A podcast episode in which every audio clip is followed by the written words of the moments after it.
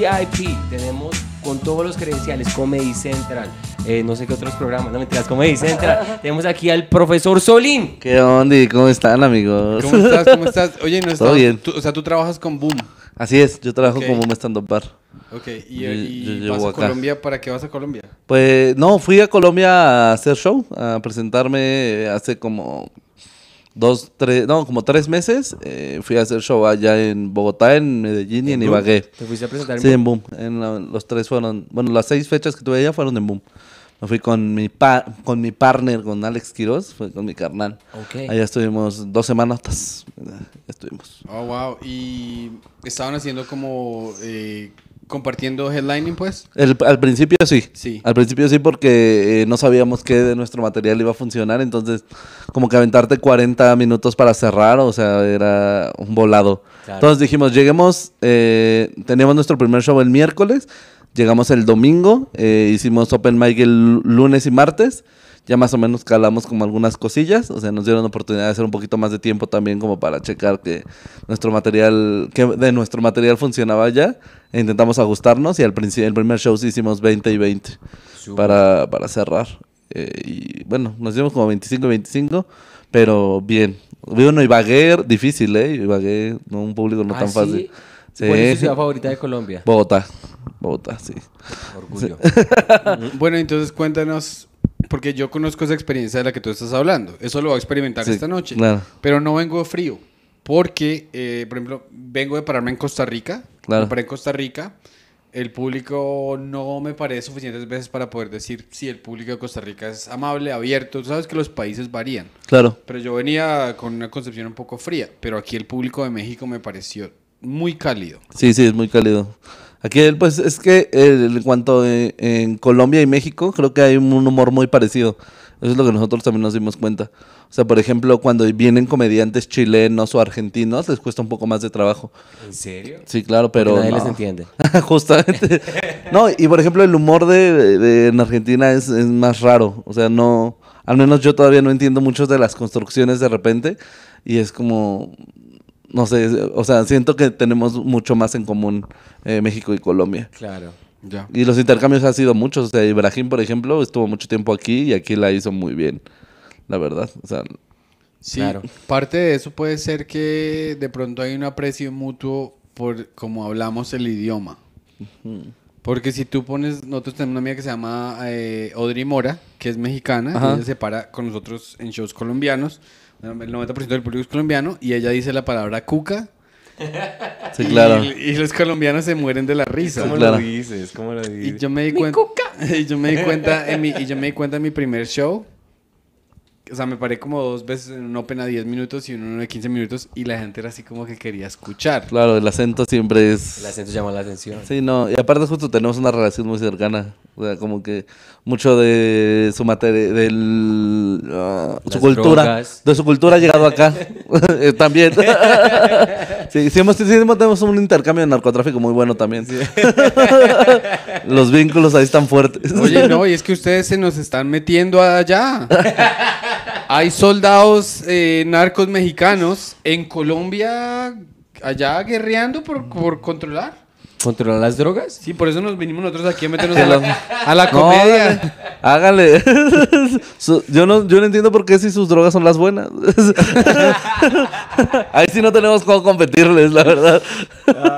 Bueno, y pregunta, ¿qué prefieres? ¿El Narcos que está en Netflix colombiano o el Narcos, co- eh, el Narcos colombiano o el Narcos mexicano? Ninguno, amigo, la verdad. A mí me da mucho miedo este tema y, y la verdad lo respeto mucho, pero qué, qué difícil, qué difícil situación. Justo eso también nos dábamos cuenta cuando fuimos a Colombia, tenemos historias de, de gobierno y de corrupción bien parecidas. Por favor, Bien cuéntanos de, parecidas. cuéntanos, de, cuéntanos de tu experiencia.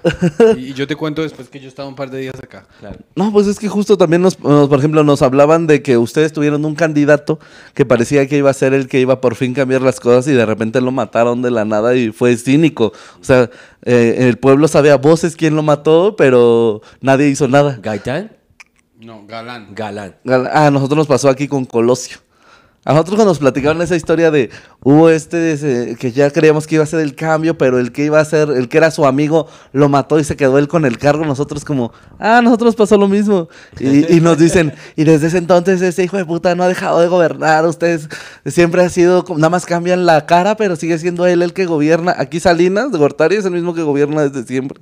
Desde Claro. esa época, desde que murió Colosio. Entonces fue como muy extraño decir como, ah, mira, Compartimos Sí, la qué misma. parecido.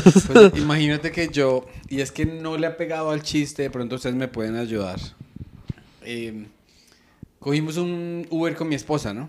Entonces, Aquí día agarraron, ¿no? Así, no sé cuántos mexos deben haber esto. Sí, cogimos un Uber con mi ah, esposa. perdón, tomamos. Una, una, una relación. No, me pasó, me lo mismo, me pasó lo mismo en Costa Rica. Sí, yo claro. le dije a la ¿Coger? Le dije, eh, ¿alguna vez has cogido? Y me dijo, claro que he cogido.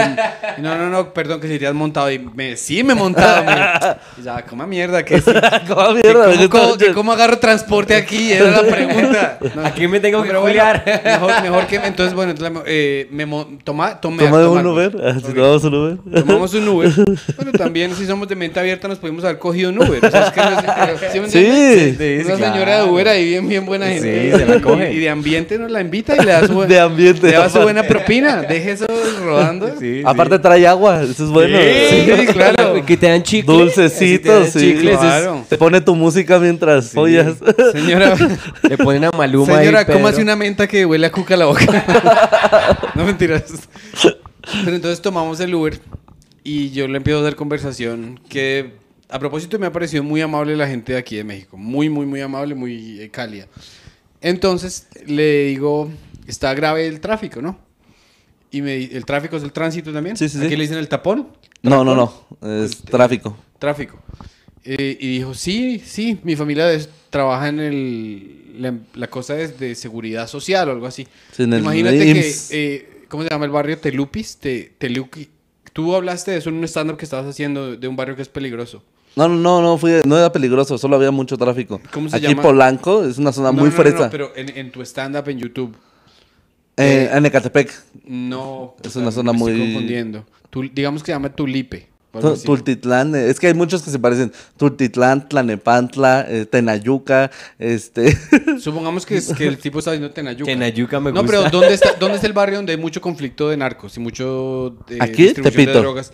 Tepi, Tepito. Tepito. Tepito. Como El Pepito. tipo dijo, yo le dije, Pero y me dijo, "Gra- grabe el tráfico y me dijo, "Hmm, increíble, imagínate que un pobre señor venía, que eh, lo balacearon en Tepito. Un momento, ¿él era Rolo? No, no, no, pues el señor, es que yo no puedo hacer el acento del señor, yo no voy a respetar este país aquí haciendo acento. Solo yo me atrevo a eso. Pero digo, eh, y venía el señor de Tepito, lo balacearon, le dieron 40 balas y no pudo llegar al hospital porque se demoraron dos horas en el tránsito. Y yo dije, ¿y ese es el punto principal de la historia? ¿El tráfico? ¿Y las 40 balas que pasó, weón? Y Ya, eso era como un detalle ahí, aleatorio, un detalle ahí. Como que, ah. En Tepito hasta fueron poquitas. 20 Lo que sorprende es eso, a 40 nomás. Tacaños ya se están Los volviendo. son generosos hasta con las balas, ¿no? Sí, claro. Empiezas a hacerte el diagnóstico. ¿Solamente 20? ¿Cuántos fueron en el pecho? ¿Cuántos fueron en la cara? ¿Cuántos fueron en las piernas? Pues, puta, weón. Sí, no, pero- es así, güey. Aquí, aquí eh, tener un accidente es difícil justo por el, el tráfico, porque tarda en llegar y tarda en, en- en regresarte al hospital. Eso no, es horrible. Sí, es mejor uno quedarse en la casa Sí, y no, hacer un mejor. YouTube. O sea, cómo sacarse... Una bala, Sí, una 20 bala. balas. ¿Cómo sacarse 20 balas? Pero sí tienes razón porque yo cuando acabo de llegar, yo acabo de llegar y mm, eh, tomé un taxi y, y pues muy amable señor dice, "¿Cómo- pues ¿cómo vas? ¿Cómo, ¿Para dónde te llevo? Y yo sé que la voy a intentar hacer el acento y si me sale mal porque tengo que practicar pasando. Échale, échale. Y me dice si es muy estereotipo, o sea, como, o sea, Santi, ah, como si fueran esos maricas que hablan paisa que son, exageran, eh, o que hablan rolo y exageran. Bueno, voy a hacer el acento, la mejor versión del acento mexicano que yo sé. Este, ah, pues, ¿para dónde quieres que te lleve? Y yo le dije, eh, Como yucateco. no, pues, ¿para dónde? No, Llama yucateco. peruano, güey. Pero, eh, señor, que yo quiera que me lleve para el Hotel Geneva. Eh, Wow, el peruano sí te sale. el peruano, sí. Es que mi papá es peruano, no me Un peruano pituco, ¿no? Sí. Peruano, no, a mí me sorprendió un peruano blanco. Peruano blanco. claro. Es Soy- que pituco significa Soy el hijo de la señorita Ah. Laura. Ah, soy el hijo de la señorita A Laura. mí me dijeron, ¿cómo me dijeron que era este? No, no era. Ah, ¿cómo dijeron que se decía fresa en Bogotá? Gomelo. Gomelo. Gomelo. Eso también me da mucha risa esa palabra. Ah, soy sí, el peruano gomelo. Bueno. Entonces yo le dije, para el hotel no sé qué. Y, y entramos así a un trancón. Y yo, "¿Pero ¿qué pasa con el trancón? Pues mira el tráfico. Y yo, pues poco. Y, y, y, Sí, hacemos mucho. pues a poco, sí, a poco. Eh, y, y, y, y estaba la, la policía, así como dirigiendo el tráfico, y bajó la ventana y dice, "Pu- pues, que, que- man, que, que- ¿por qué está el tráfico? que ¿Por qué están esos carros acá? dice, pues mande, que pues, pues que es que van a parquear. Qué bien lo hace. Sí, lo hace bien. No, por el ps, eh, Como que es un. Ah, ese güey. el No par- Es como si estuvieran desinflando. Sí, claro. Eh, Ustedes hacen mucho el ush. eh, Sí, sí. El ush es colombiano. Ush. Ah, ah, Y el, el dedito que. Y se pasó. Sí. María. Eso, bueno, es muy colombiano. Ay, les pasa. Pero por ejemplo, a mí no me sale el, el ruidito. Sí, llevo intentándolo un Pero rato. él baja la ventana, le habla a la policía y se hablan como si fueran mejores amigos. Claro. Y ella, sí, pues ándale, pues te abro el espacio ahí, tú vas. Y pues, y yo, "Bueno, listo". Y, y fue una chimba porque, eh, o sea, eso en Bogotá yo no lo vería nunca, güey. ¿Cuándo verías que alguien primero baje la ventana y segundo le habla a un policía? Así como tan de la nada, güey. Eh, los colombianos odiamos a los policías, la verdad. Sí, por eso Aquí también, raro. ¿no? Sí. Sí. Pero normalmente, o sea, tenemos como mucho ese contacto porque justo sí los vemos muy parejos. O sea, depende también cuál sea. O sea, aquí es como van como por escalas. O sea, si agarras uno de tránsito, aquí los de tránsito ni valen. ¿no? Ah, ok, ok, ok. Y era, y era una mujer que estaba linda, estaba maquillada y todo, entonces sí. Entiendo. Sí, los de tránsito casi nadie los respeta. O sea, porque son los de tránsito, después como los de seguridad pública o los de ciudadanía, no sé, me acuerdo cómo se llaman. Después están los federales y después ya está el ejército. Y o a los judiciales, no es cierto, son judiciales, federales y el ejército. A los judiciales nadie les habla así, no, no, no. Y aparte son tipos que van de traje, ni siquiera traen como un uniforme, así solamente traen como el gafete y vienen de traje. Y Ah, esos, esos son hijo de putas. Más gonorreas. Oye, pero a mí me parece muy interesante que aquí afuera hay unas camionetadas de, de policías de fuerza especial con unos rifles violentos para proteger a los ricos, ¿no? Sí, claro. Pero es que es eso, o sea, aquí les tocó, están ustedes muy cerca de la Secretaría de, de Seguridad Pública. Ah. Justo donde están parqueadas todas las camionetas es las- la Secretaría. Por eso están todos ahí. Sí. Sí, No, porque cuando no. estaba caminando para acá sí había una, una- un camión con, con cantidad de con rifles. Sí, sí, sí, ah, con sí, rifles de asalto. No, y si te vas a como a provincia, está el ejército. O sea, a mí me ha tocado entrar a pueblos, apenas mm, fui a Mazatlán o a Sinaloa. Sinaloa es como Medellín, digámoslo así, en cuanto a la concentración de estupefacientes. Sí. Y si ves este, camionetas con torretas, pero militares, o sea, ya loco, loco, loco. Oye, y cuéntanos de qué más, qué te gustó en Colombia, qué no te gustó. Ah, en Colo- todo, o sea, yo, yo tengo mucho cariño por su tierra, o sea, es- además de que con la gente que yo empecé a hacer comedia, eh, en su mayoría, o sea, donde yo siento que aprendí más, eh, son colombianos, este, pues no, o sea, ir para, ir para mí fue impresionante, o sea, me llevo muy bien con, con, con la gente y, y allá justo son muy cálidos, son... Ya tenía yo temas de conversación, justo había cosas. Yo ya tenía chistes escritos para cuando iba para allá. En serio. Claro, yo tenía uno sobre todo que me da mucha risa como insultan. Esa es de las cosas me gusta mucho, me gusta mucho porque yo lo que les digo es que aquí en México cuando quieres insultar a alguien dices muchas groserías. Agarras muchas groserías, hijo de tu pinche perra, ¿no? y es un buen insulto. Y ustedes agarraron el hijo de puta y lo multiplicaron, así, parejo. A la chica, doble, triple, catre. Lo dividimos. Pedazo, sí, ya. Uy, sí, un catre hijo catre hijo de puta, triple hijo de puta. Sí, sí, doble. pedazo de catre, hijo de puta. Eso es muy bueno. Es- esta es- Eso es No, una catre ecua- hijo de puta no lo he escuchado hace rato. Es una ecuación eso. ¿eh? Si no- Eso hay que si no- despejarlo. Si no lo has escuchado, te voy a regalar la cereza. Está el helado, está la crema chantilly y te voy a poner la cereza. Le pones bobo antes. Al bobo. Bobo 70 hijo de puta. o sea, no solamente es 70 hijo de puta, pero también es bobo A encima. mí el que me voló la cabeza es que cuando ya se cansaron de usar números, empezaron a usar animales. El sapo perro hijo de puta me da Ah. mucha risa. Porque ni siquiera tiene sentido. Sí, sapo sapo perro, hijo de puta. O sea, qué grosería. Sí, es que sapo perro no suena a insulto. Pero le pones el hijo de puta y ya es, es- Sí, es un insulto. sí. Está raro. sí, claro. Bueno, ¿y tú dices que empezaste con colombianos? Pues es que cuando yo empecé a hacer comedia estaba Ibrahim Salem aquí en, en México y él llevaba Boom. Y yo siempre lo admiré mucho, o sea, siempre fue mi comediante favorito.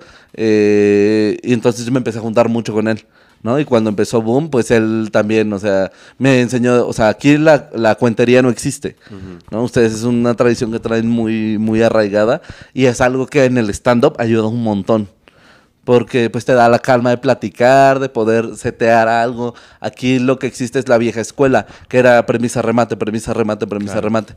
Entonces de repente aquí se agarra mucho el ritmo, pero se pierde lo que se está diciendo. Claro. Y ustedes sí tienen esa calma de explicar como de, a ver, vamos a platicar de esto y vamos a desmenuzarlo de a poquito y eso en cuanto a la cuentería a mí, me, sí, a mí me, gustó mucho y creo que en mi comedia influyó un montón.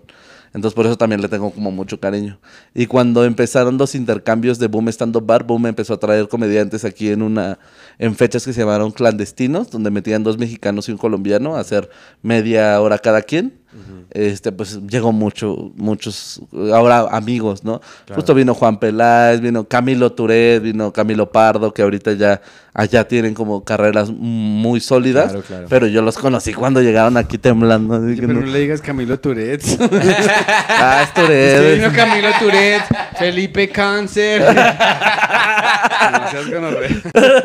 Es Cami- ah, pero. Camilo vino ahorita. Camilo, yo- Camilo No. va a venir. Ah, porque Ibra, Vino hace Ibra- un montón. Ibra dijo que iba a venir con Camilo, pero entonces al fin Sí, no nada, sí, Me encanta, ¿sabes que yo cogí Camilo Tourette como dos minutos después de que lo dijiste? Digo, ¿quién es Camilo Tourette? ¿El francés? No, no, no. Sí, es un francés, No, Camilo.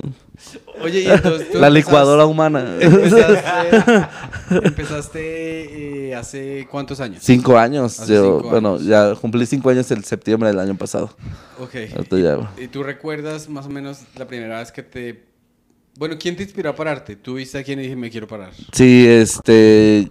Yo, por ejemplo, no conocía el stand-up. O sea, yo conocí el stand-up en. eh, fue, es una historia medio rara porque yo eh, estaba en una depresión muy fuerte porque yo antes de dedicarme a hacer stand-up trabajaba en produc- producción musical. Y era un chavillo de 19 años. Y me empezó a llegar mucho dinero y me volví loco. ¿En serio? Oh, sí, wow. claro, no. Imagínate, dale, dale.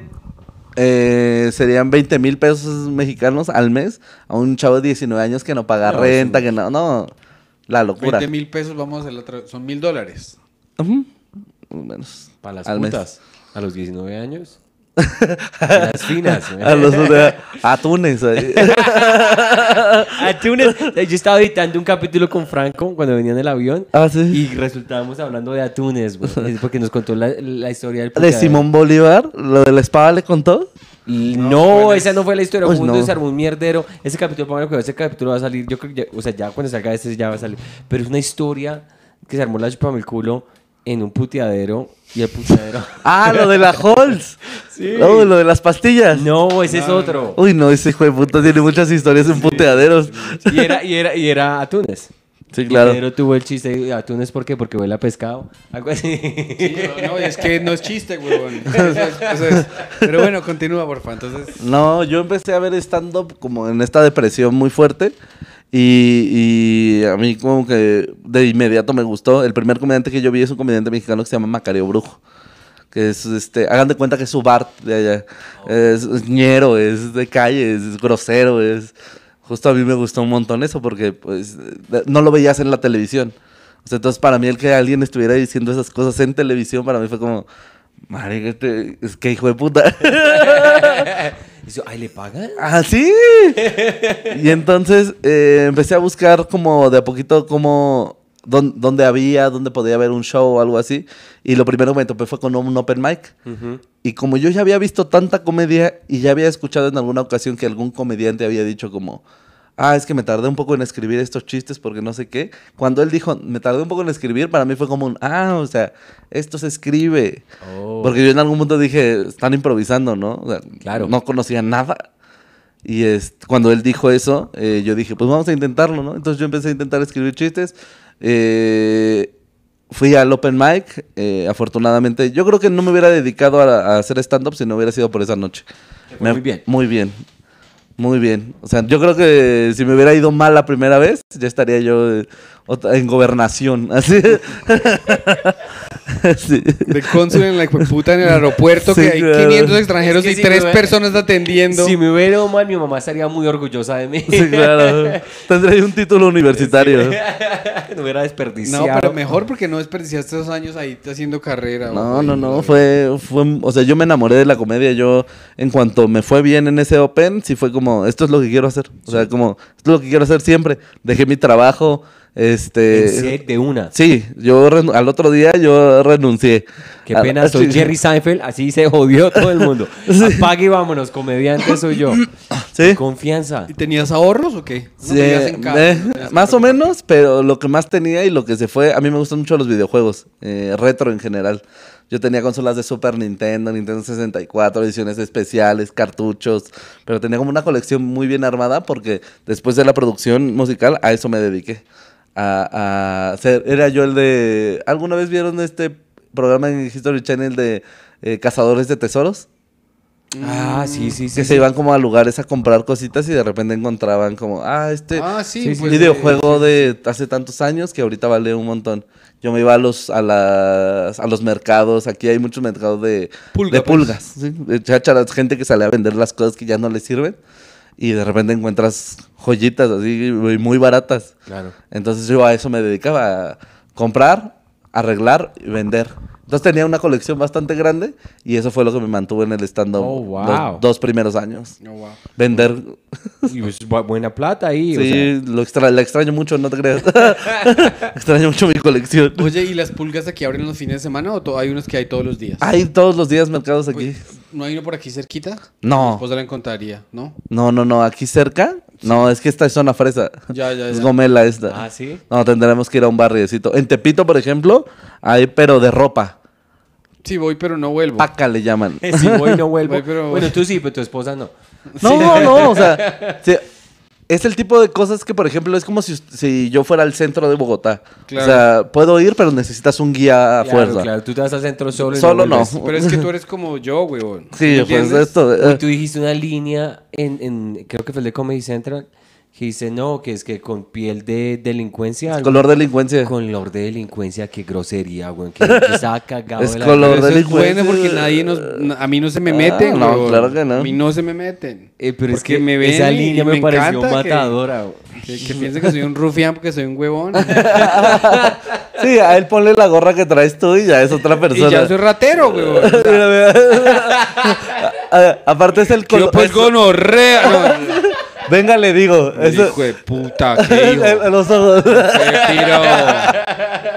Se luce la cosa. Pínteme que se esas coloreo. Allá ustedes. a- Se las colores. algo que yo nunca pude quejarme en su país y que sí me da mucho coraje es eh, que allá salten con respeto, porque aquí el usted es de respeto. O sea, si tú le hablas a alguien de ustedes que Claro. ay, es, es alguien mayor, es alguien, o tu jefe, algo así, y que asalten con respeto me parece la cosa más buena. Porque aquí ¿cómo te asaltan? Ah, pues no. Que lo abrazan y, venga, le digo. no sé qué".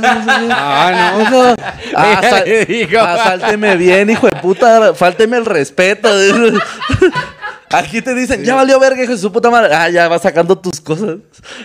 Pero ya, venga, le digo, hijo de puta. Ay, hijo de puta. No, ¿Por qué tienes- me trata tan bien, Tienes, maldito? tienes- tienes toda la razón en que eh, en Colombia el tutear es un, es un término de confianza, de cariño. Entonces, tuteas a tu familia, tuteas a tu novia. Yo tú te va a todo el mundo. Pero no vas a, o sea, si a mí me dice un hijo de puta en Colombia, me dice, bájate de la billetera. No, no, no, no me tutee, gran hijo de puta. Aquí está la billetera, pero no sea confianzudo, malparido. A mí No me va a robar. A mí me va a robar. Usted me- no me conoce, no soy hijo de puta. Tienes toda razón. Pero tiene razón, sí, en Colombia, es que en Colombia roban mucho, no sé si, luego es por mi mamá, porque yo no voy mucho a Colombia, ¿no? Ah, mi mamá siempre dice, ¿no? En Bogotá nos están robando mucho, mucho, y siempre tiene una historia nueva todas las semanas. Una nueva versión de, de robo. De asaltos, sí. De asaltos. No sé si México sea igual. Acá también se inventan muchas cosas muy extrañas para robar. Mucha, aparte de tarampitas. Hay, hay una que es muy clásica, que no sé si allá pase, pero pongan, haz de cuenta. Rellenas esto con periódico. con periódico. Pero se ve atascado y le dejas un billete de 50 así asomado, nomás. ¿no? Como para que se vea que son billetes. Los pintan, no sé cómo le hacen. Y tú lo dejas tirado en una estación del metro, ahí donde vaya pasando. Y lo que va a hacer el asaltante es cazar quién se agacha a levantarlo para intentar levantarlo al mismo tiempo. Y te diga como de, no, pues nos lo encontramos los dos, que... Espera, no, y quién sabe cómo hacen con la labia, que te sacan el celular, como diciéndote, pues tú a la cartera y dame el celular. Y hay Claro. gente que cae en eso, que Claro, les da su porque, celular claro. y se queda con la cartera y ya cuando lo abren es puro Porque periódico. si tu cabeza dice, digamos que un billete de 10 dólares y ve como 100, tu cabeza multiplica y dice, pues yo le doy estos 200 dólares que tengo en el bolsillo. Me un nuevo porque- celular. porque- Claro. claro. es que es... No, en Colombia hacen la misma mierda. Son muy creativos. güey, Son Muy creativos. creativo. Esa creatividad la utilizamos para robar sin ningún problema. Yo una vez me estaba viendo un programa en el Discovery Channel, como que, o sea, empezó así como que Washington, D.C., eh, 920. Estamos tratando de rastrear los falsificadores de billetes más complicados del mundo. Y yo dije, marica, van a mostrar un- por allá un laboratorio en Rusia o algo así. Sí, claro. Y después, corte, 725, Suacha, Bogotá.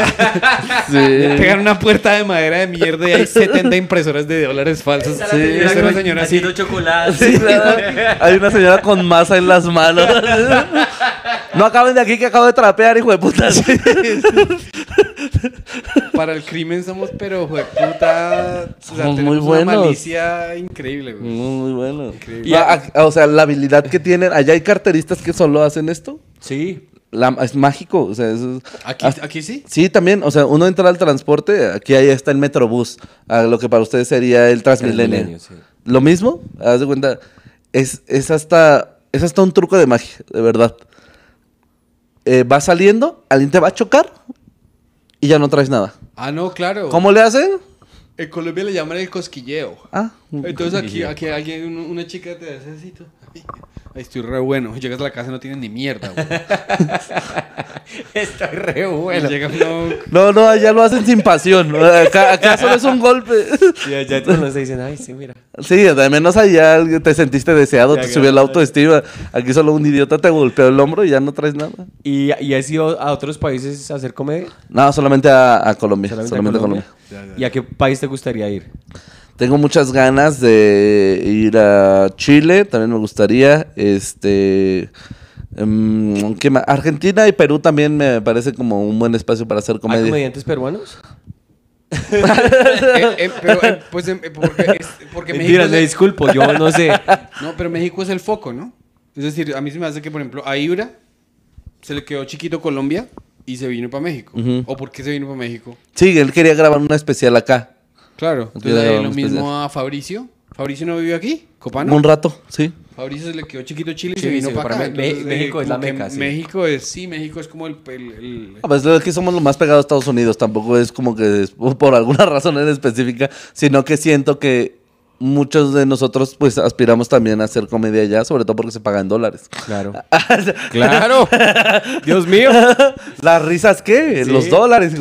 Y, y comediantes que tú hayas visto en los Estados Unidos que te gusten, eh, que sean, ¿son americanos o me- mexicoamericanos o, o tienes algún...? No, mi favorito es México, americano. Bueno, es que él sí es americano, pero sus papás son, son eh, mexicanos, son inmigrantes. Justamente Pablo Francisco. Oh, Pablo Francisco, se muere es un maestro. No, no, real.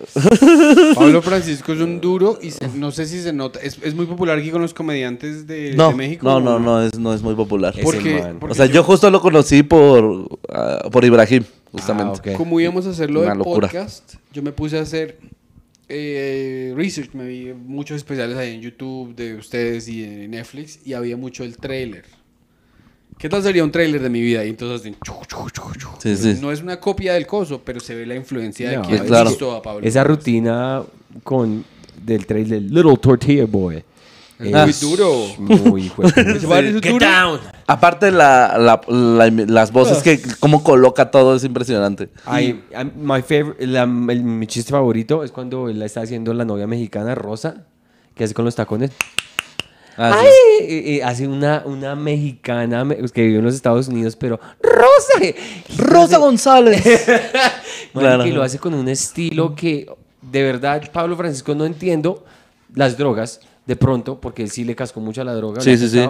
Pero ese man era para que fuera uno de los gigantes gigantes. man. No, pero fíjate que eh, es a- a uno de los miedos más grandes que tengo como comediante, justo me lo implantó Pablo Francisco porque justo lo hablaba con, los hablábamos con Ibrahim en algún debate que tuvimos y es jamás pudo superar su primer especial. Jamás. El don, este de Little Tortilla Boy, sí, jamás tuvo un especial y sacó otros tres que ya no ya no fueron los mismos, ya no, o sea, el chiste más icónico que tiene es el de la radio mexicana, el ese chiste.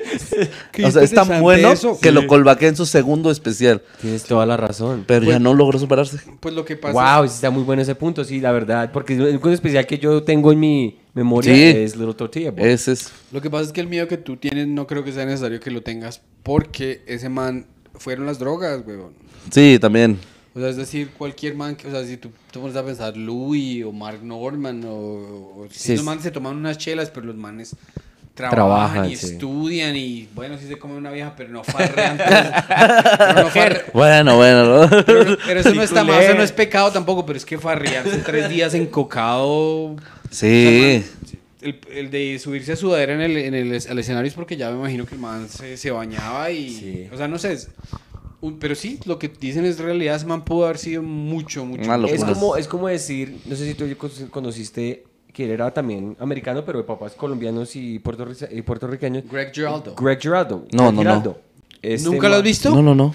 Marica. Un man- ese te va a descrestar. Se llama que... Sí. Sí, Greg Giraldo. Y el man, eh, el man, una visión de los chistes, que los chistes que el man hacía en el 2008. Ahorita tú te pones a eso es un chiste de Louis, o sea, el pensamiento, la estructura. Sí, claro. Como Bill Burr, el man era como un Bill Burr que tenía, pero él era latino, él era, y nunca hablaba de ser colombiano, sino que se dedicaba a otras cosas. Y las drogas a él, weón, lo volvieron mierda. Sí, Murió una sobredosis. Porque nunca pudo superar como... Es como todos tenemos demonios, ¿sí me entiendes? Todos en la comedia tenemos algo como que nos, que nos, nos falta, ¿sí? Claro. Sí, al fin y al cabo, si estamos en un escenario es porque estamos carentes de algo, ¿no? Necesitamos un poco de atención. Sí, por eso. Les voy a buscar aquí, porque es que Greg, Greg Giraldo hacía mucho roast. Y hay unos chistes que son unos diamantes, entonces te los quiero contar. para Venga, que- venga. para que Me los va a tirar. Por ejemplo, eh, Greg Giraldo, uno que me acuerdo, que no le voy a hacer el, eh, justicia, pero él dice, ¿qué es esta mierda aquí en Estados Unidos? ¿Qué cumpleaños? Cumpleaños. Y que tiene que salir el mesero. Sacan hasta el pobre cocinero mexicano y todos cantando ahí. Cumpleaños, feliz, me gano 50 dólares por la hora. Puta mierda, no veo familia. hace 10 Ah. Cumpleaños para ti. Como que. Qué gonorrea del mundo en el que vivimos. es muy bueno. Mari, y el man tenía unos chistes, o sea, la verdad, esos son los comediantes que tú te das cuenta que llegan a los Estados Unidos, nacen o crecen en los Estados Unidos y la esencia latina está ahí. Claro. Y ahora lo que está pasando es que no tienes que hablar inglés. No, no, no. La comedia en español ya está, o sea... La estructura Sí, está. sí, sí. Fluffy, por ejemplo, justamente es de los comediantes que más ahorita me sorprende el nivel de audiencia que ya tiene en los Estados Unidos. Llena estadios el tipo y no habla es como si inglés. fueran a ver a los Beatles. Sí. Franco Escamilla apenas estuvo abriendo unos shows y justo el- los cameos es como, qué locura.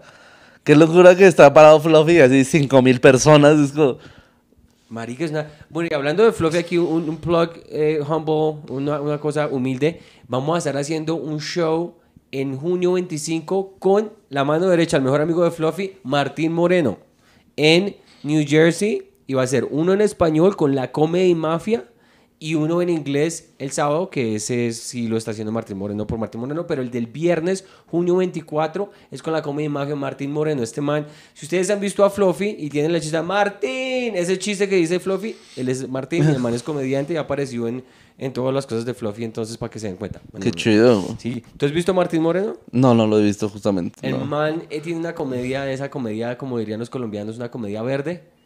Es un, o sea, el puro sexo, puras cosas Sí. así. Acá dicen roja. Roja. Es comedia roja, es que son chistes rojos. Sí, entonces. Colorados. Entonces por eso él ya no está con Fluffy porque lo sacaron. Eh, marica, no me acuerdo. Es que hay uno en que le dijo a Pamela Anderson, el rostro de Pamela Anderson le dijo... Pamela Anderson, usted, usted acaba de sacar un libro. No, puta, es que se me olvida, güey. Pero te lo voy a buscar y te, pues, te lo cuento. Pero alguien le dijo algo así como que... eh, estaba criticando a alguien por ir a los strippers o algo así por, por gastarse plata. Y usted, usted ha botado más moneda que Michael J. Fox tratando de meter plata en el met, en el, en el, en el coso del, del, del parqueo, güey. Sí, sí, sí. O sea, el puta no tenía. No, no tenía El Rose también es otra corriente Aquí que a mí me gusta. aquí. Uy, Sí, sí. aquí ¿lo- Aquí lo hay o lo había? No, sí ¿Todavía hay. lo hacen? Hay buen, hay buen Rose aquí. Sí, La no, verdad, a o mí sea, me, ¿cómo me dice gusta. dice ¿Y lo has hecho? Hacia, hacia duelo de comediantes. No, no, no, yo no este, he participado en duelo de comediantes, pero sí me gusta mucho el formato. De hecho, siempre que hay como algún roast, siempre estoy como metido en la parte de la escritura. Ah, ve. y yo, dígale esto a este huevuda. ¿Y uno, y uno cómo se mete en eso? Porque yo soy buenísimo en inglés, pero me encantaría hacerlo en español. Ah, pues es que ahorita no hay como temporadas. Pero, o sea, luego hasta se arman entre grupitos. O sea, Sí, sí, claro, claro, El- claro. o sea, apenas, por ejemplo, tengo ma- mi maestro de stand-up se llama Gus Proal. Y, y entre sus alumnos le armaron un Gus? por su, Gus Proal. ¿Todavía existe? ¿Todavía, ¿Todavía tomas clase con él? No, no, no. Él Ah, ya, él fue mi maestro hace cinco años. Y él es stand-upero. Sí. Y justo entre sus alumnos le hicieron como un roast, pero Ah, ya, como de entre ellos y, o sea, ah, quedó muy marcado desde Duelo de Comediantes. Eh, también se hizo el roast de la hora feliz, que aquí cuando despegaron Ah, los ese sí lo he podcasts, visto, Sí lo he visto, sí lo he visto. despegaron los podcasts, se hizo un evento en el Teatro Metropolitan, que fue, creo que es el evento más grande de roast que se ha hecho aquí. Wow. O sea, sí, el Teatro Metropolitan le entraron unas 3.000 personas y justo todas fueron a ver cómo se decían cosas horribles. esos. Es muy chistoso, no sé qué te parezca eso, pero que en, en este tiempo que estamos tan sensibles y todo el mundo es como, si no se ofende por cualquier cosa, que lo, una de las cosas más populares es un roast. Sí. Pero, pero eso fíjate que está pasando mucho aquí en Estados Unidos. Por ejemplo, cuando yo fui a, a Bogotá, sí me dijeron que, el- al- digamos, allá la cultura de la cancelación todavía no, no. No. los alcanza. Y no, y tienen unos chistes que dices como, no, sí, todavía no llega aquí. sí, aquí están todavía bien, aquí están... Bien, amigos, sigan con esta actitud. En serio, en serio. yo ya dije que si la cancelación se pone muy loca aquí, yo me voy para Bogotá, sí. Pues sí, es que uno ve con ánimo de ofender y obviamente se da Sí, no, cuenta eso sí, que no los cancela nadie. Bueno, y, y si tú viste a Macario, entonces tú dices que el man era así como bastante crudo. ¿Tú la primera vez que te paraste recuerdas más o menos de qué hablaste? Yo lo intenté desde lo más sencillo. O sea, desde las vivencias que tiene uno como habitante de esta ciudad y como pues alguien de pocos recursos. O sea, como justo yo recuerdo que hablaba de, del metro. O sea, porque a mí en ese momento yo tomaba mucho ese transporte. Y, y sobre todo una estación que a, a mí me dio mucha risa el dato curioso cuando lo leí. Que fue aquí la estación Barranca del Muerto. Es este. La presumen como la estación de tren más profunda en Latinoamérica. Es como. Joder, eso no es un logro, güey. tocando el, está tocando el infierno esa mierda, por eso está tan caliente. ¿Por qué presumes? Es como, no, tenemos, más al fondo es nuestra, y es como, eso no es un logro. Hay que subir un chingo de escaleras para salir de esa ¿Y ese mierda. fue de los primeros chistes? Sí. Está bueno. Es horrible el puto metro. Pero es, o sea, como que van pasando... O sea, comenzaste por cosas como más globales. Sí, claro, o sea, intenté hacerlo como más, más, este, eh, que se entendiera en el común, pues. O sea, también porque, o sea, tengo mis inseguridades, pues, de repente uno dice como quiero hablar de esto y todavía siento que cuando eres un comediante muy novato tienes esta vocita de eso es una estupidez. Yo te puedo decir, sí. Mm. Puedo decir chistes que siempre se repiten en el primer año de comedia. Lo he visto una porque los hice yo y los he visto a todos. Es cuánta plata te tomaría para que chup- le chuparas la verga a alguien. Mm. Todo comediante tiene ese chiste. No, acá- Acá no. bueno, comediantes americanos, te quiere decir algo, ¿no? Siempre es, "Well, how much money would you, you know, would you, you know, take if to suck a dick or whatever. Y, y, y siempre ese chiste, mejor dicho, número uno, el que se monta y dice, bueno, es mi primera vez haciendo comedia, es como la primera vez que tuve sexo. Voy a durar poco. Sí. Así por el estilo, esos son como los chistes como stand no, no, y son jacosos, pero es del primer año. Sí, claro. Estás descubriendo Pero yo, por ejemplo, nunca he tenido nada en contra de ese tipo de comedia, solo cuando se es novato. Sí. Claro. Eh, yo, yo tengo esta idea y, y, bueno, con Gus, con Gus Proal, yo eh, adjunté muchos de sus talleres porque de repente él se metió a un proyecto de escritura que le quitaba mucho tiempo y me dijo como, pero tengo el taller aquí atorado, ¿crees que me paso? Ya, claro. Yo alguna, alguna de las cosas que creo firmemente en la comedia es que es un arte. Y como cualquier tipo de arte se tiene que aprender desde cero. O sea, yo, yo justo estudiaba artes visuales. eh, o sea, me, me interesaba la pintura. Y uno pensaría que llegas a la escuela de pintura y te dicen como aquí está el lienzo y sé creativo. Y es como, no, tu primer año estás haciendo bolitas en un cuaderno. Intentando hacer un círculo perfecto. Así, en todas, o sea, desperdicias hojas. en de, un círculo perfecto, jóvenes. Y te lo das y no es perfecto, tienes de- de- de, inténtalo de nuevo. Siento que es lo mismo con la comedia. Tienes toda la razón. Uno tiene que aprender de a pasitos, de a pasitos. Esa analogía está excelente. Es, es arte, amigo. Eso es- no es- Sí, o sea, por ejemplo, hay una escuela de tenis en Rusia, de donde sacan muchísimos, muchísimos campeones, y a esos chicos no los dejan competir por los primeros tres años. Y los tienen así. Un mes, Sí. de, un mes de revés, un mes de yo no sé qué, Sí. un mes de servir. Y es el, el campus de la escuela de tenis, es bien feo, bien gris, no podan el pasto. Para motivar a los chicos que busquen algo mejor. Y, y, y es que sí, se tiene que empezar desde Justo. ¿Y dónde queda línea, esto? línea en Rusia. Claro, no me sorprende que quede en Rusia. Justo también, cuando yo aprendí a boxear, justo también. La primera clase fue eh, aprender a pararme. ¿Tú boxeas? Eh, pero justo fue aprender a pararme y me dio mucha risa porque uno diría, yo sé pararme, estoy parado. y él te dice, no, no, la posición de tus pies y tienes que aprender a caminar con este parado para moverte en el ring. Y es como, y uno, o sea, uno cuando se escribe una clase de box piensa como de, ah, sí, voy a ir a pegarle al costal y sabes que me va a enseñar golpes. Y no. Sí. No, no, no. Todo se aprende como- Qué chimba que boxees. ¿Y, y comenzaste a boxear antes o después de ser comediante? No, desde muy niño, pero porque aquí la violencia es buena. ¿Sí lo hiciste para defenderte? Sí, desde niño mi papá, eh, mi papá practicaba boxeo. Sí, mi papá me daba en la jeta. Mi papá me pegaba, entonces tocó. Sí, entonces tuve que defenderme. No, no te creas, sí tuve una pelea con mi papá ya de grande. ¿En serio? Sí, de verdad. Yo sí noqué a mi papá. A ver, cuéntanos. Cuéntanos, Yo cuéntanos. sí, noqué a mi papá. No, sí, guardia. este, este señor ya eh, era muy alcohólico y empezó a tener como, empezó a delirar. Y tenía una obsesión porque según mi mamá le estaba siendo infiel. Pero pues mi mamá nunca sale de la casa. o sea, yo estaba ahí con ella, era como de, papá, te juro que no, yo estoy con, yo estoy con ella. Pero para él ya todos éramos cómplices, ¿no? De que mi mamá le era infiel. Y en Es que, algún... Solín, tu mamá me está engañando. Aprende a boxear. Tenía todos los hijos boxeadores. Al lado de la mamá. Ah, ¿quiere?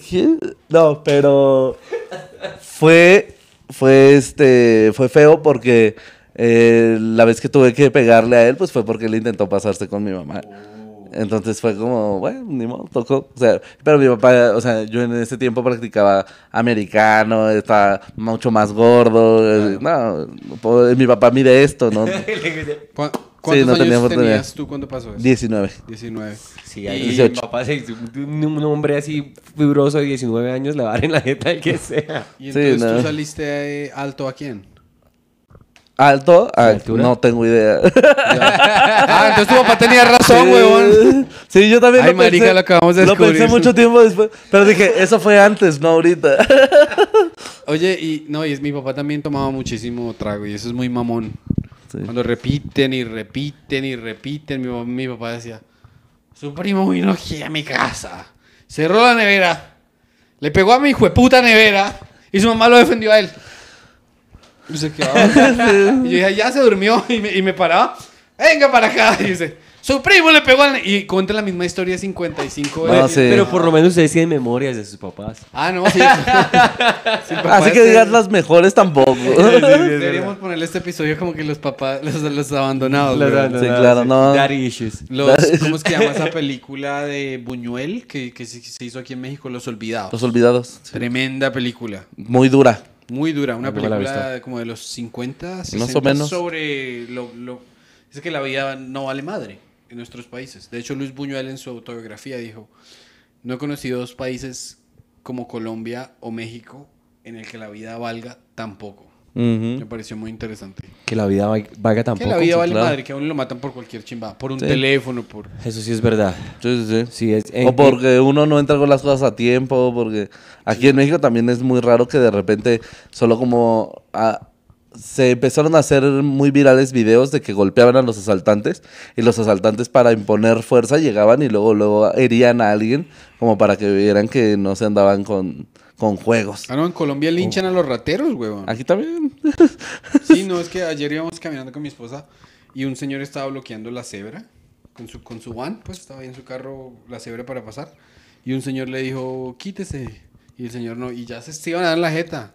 El tipo le tiró la puerta y dijo, tu hijo de tu puta madre. Y otros se, se iban a dar la jeta y mi esposa me dijo, a ti te iría muy bien aquí. ¡Qué bien! Chingón, estás en tu casa. Chingón. ¿Qué te iba a decir? ¿Y ahora cómo te llevas con tu viejo? ¿Te- Ah, te mejor, llevas? mejor. Ya dejó Ya después de esa Sí. cascada, ya. Es eh, ahora ahora se ha vuelto un señor muy dulce. Sí. Le dio diabetes.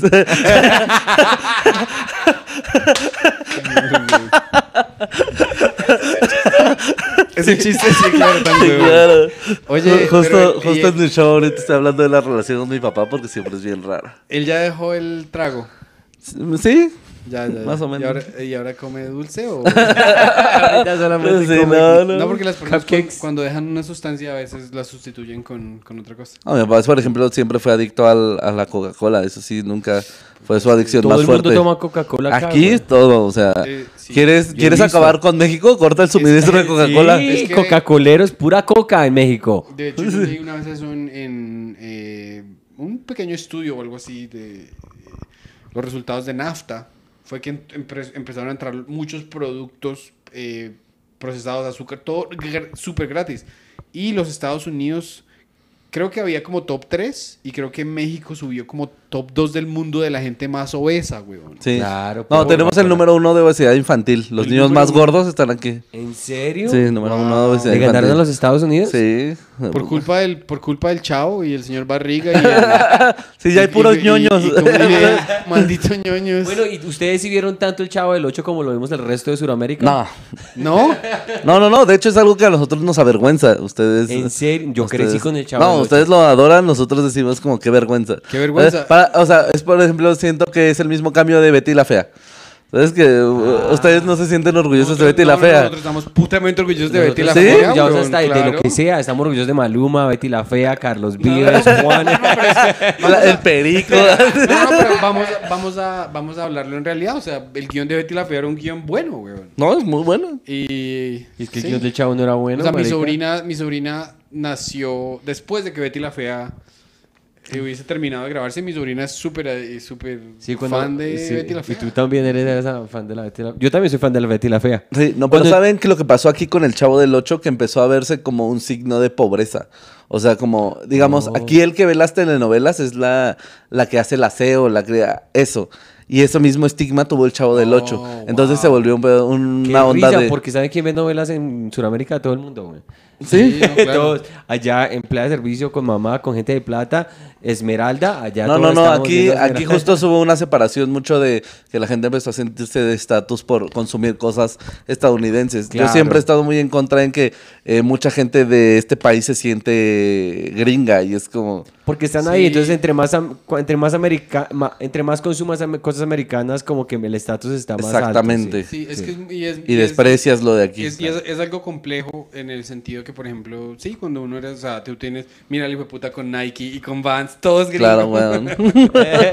no, Pero, mentiras. ¿Trae Pero- diseño mexa? Hay que Sí, combinar, verdad. hay que combinar. Es verdad. Eh, en nuestros países sí, siempre hemos, o sea, yo cuando tenía 15 años yo no escuchaba grupos colombianos. No. Yo escuchaba tonterías que ni siquiera entendía la letra. Offspring, Blink 182, Green Day, eso. Bueno, son grupos, son bandas buenas. Oh, sí. Pero es que también he escuchado cosas de México. La cultura de México es muy Sí. aceptada en Colombia. Pero- Control Machete, Molotov. Control cosas que Machete, sí. no sé qué tú opines. Si son malos No, o aquí si son son, buenos. muy buenos. O sea, a mí me encanta ese tipo de cultura. me gusta. La música en español, por ejemplo, para mí es justo por esta onda de... La verdad no entiendo tanto en inglés, mejor me voy a quedar con lo mío. Y yo sí soy muy orgulloso justo de repente de, de lo de aquí, pero hay mucha gente que no. O sea, que es como, ¿escuchas música en español? Ah, y es como, Ah. Marica, usted habla español. Sí, exacto. es que hay que ¿Por ser qué, bobo. por qué le parece malo? Mira, pues imagínate que. O sea, Y eso, la- ese complejo se crea. yo, yo te, voy, te voy a explicar más o menos, por ejemplo, mi perspectiva. Eh, Yo vengo de una familia muy de, de pueblo, entonces eh, mis tíos sí como que cultivaban papa, cultivaban cosas así, entonces siempre se le, siempre se le mofa a, la- a la persona como se asocia el ser de, un- de la parte del campo como con no ser muy educado. Eso es lo que nuestras sociedades clasistas nos han inculcado. Entonces yo vivía en un, en un pueblo, no tan pueblo, pero no era capital. Entonces mi- mis amigos y yo queríamos ser distintos. Nos vestíamos como veíamos en los videos de skateboarding, cosas así, y no escuchábamos música en español. Eh, por complejo de, que se- de sentirse uno como muy campesinito, pues. Pero es una tontería. Yo me fui por Estados. Unidos y descubrí Es que el, latinazo tiene mucho power, entonces me metí En a clase lados. de salsa. Me, me, me, me desabotoné aquí como Marc Anthony, me compré un rosario y, y Los haga el pelitos. Siempre es bien raro cómo de repente se acepta mejor la cultura de tu país en otros lados y aún así se enaltece más. Por ejemplo, a mí me parece muy gracioso que hace poquito descubrí un grupo que se llamaba Los Pistoleros Güeros, que se formó porque un chico de Alemania vino de intercambio a México y escuchó una canción de Valentín Elizalde, se la aprendió, la fue a tocar allá, juntó un grupo y ahora hacen música norteña en alemán. ¿En Oh, wow. Alemanes haciendo música norteña. Buenísimo, los pistoleros buenos. Sí, Yo me pero he es como el orgullo. Hay Claro. mariachis en Japón. Eso me da mucha risa. Hay mariachis japoneses que es como el ¿En orgullo serio? de ser mariachi. Búsquelo. ¿Pero qué? ¿Pero hay cantan en japonés? Sí. Claro. Imagínate un mariachi o en, japonés, e- o en este español japonés. Sí.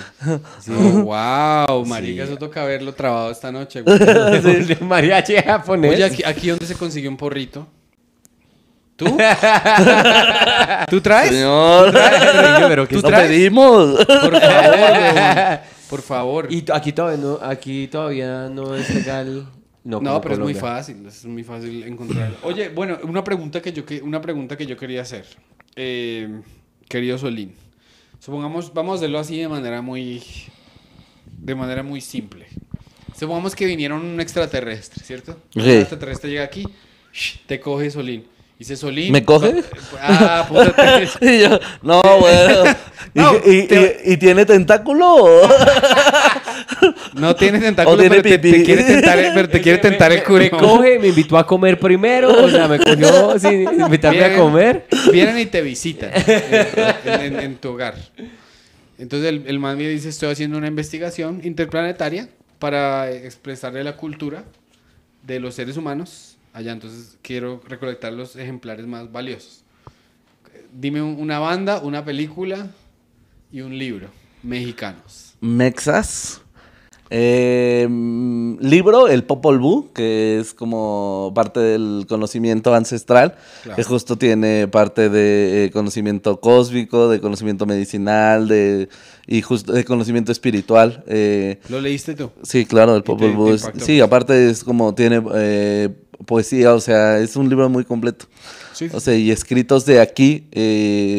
Hay, un, hay un libro que, bueno, hay un escrito que se llama el. También podría ser el espejo humeante de la cultura tolteca, que justo habla de cómo el, el- humano puede trascender a través de, de dimensiones y cómo somos partes todos como de un mismo cosmos. Es una, es una locura del libro. El espejo humeante o el Popol Vuh.